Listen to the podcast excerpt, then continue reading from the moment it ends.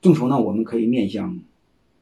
熟人众筹和生人众筹，但是我不建议面向陌生人众筹，特别是现在的 P to P 基本上都是成了骗子了。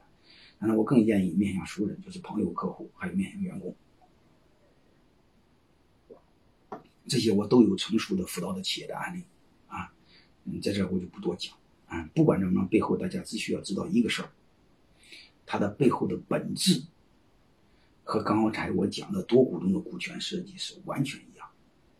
一定要有一个大股东，啊，一定要有核心股东，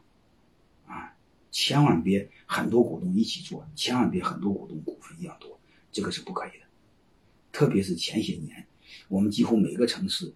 都众筹过咖啡厅，就是一个小小草根，从群里喊一嗓子，从来没创过业，他对对创业有梦想啊，但是你会发现有没有钱啊？但是你一万两万还是有的呀，哎，喊一嗓子从群里报名，一会儿一百来个人报名，哎，咖啡厅出来了，但你会发现他股份是一样多，都说了算等于都说了不算呀，啊，基本上半年左右产活，啊，这是一帮男人创业，半年男的屌丝创业。半年多，要女屌丝创业更麻烦，啊，因为女人有时候和男人的思维不一样，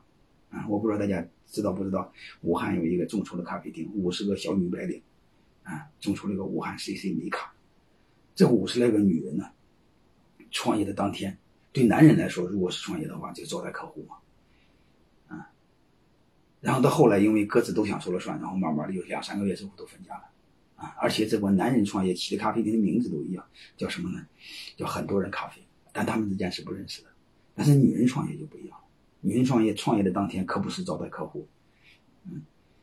女人创业的时候，你可以但你们可以从网上查查啊，他们创业五十个女人当天最重要的任务是化妆照相，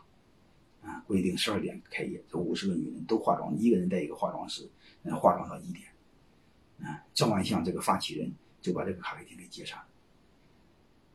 他就知道这个事肯定干不成，嗯，这是中国死掉最快的一家公司，嗯，开业典礼之后就把它给接下来，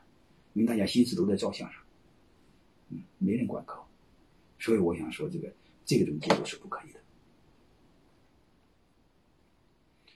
所以不管怎么着，我们一定要应该挑头的，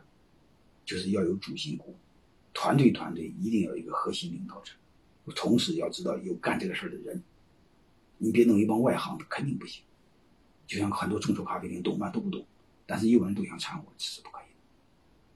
的。啊，合肥我那个学生开饭店怎么可以呢？因为他找了一个很专业的经理人给他做总经理，他然后他又给他点股份，相当于是专业的人做总经理，然后这帮老板帮他拉客户，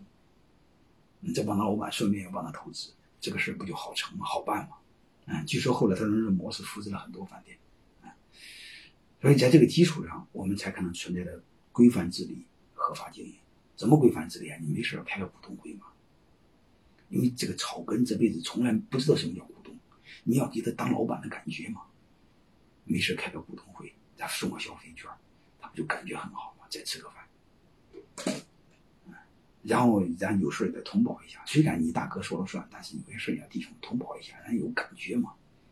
再一个，他心里踏实，好吧？这个众筹我就先聊到这儿，不管让大家有一个概念，就是更多的股东在一起做设计，它也是吻合我说的一大院加三，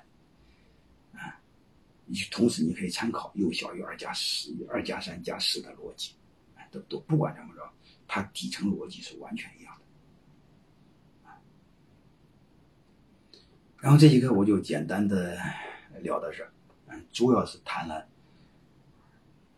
多股东设计容易出现的问题，我们背后该怎么设计？啊，那个很复杂的数学模型，如果您不能理解，你就记得一大于二加三，啊，又可以小于二加三加四，就这么简单。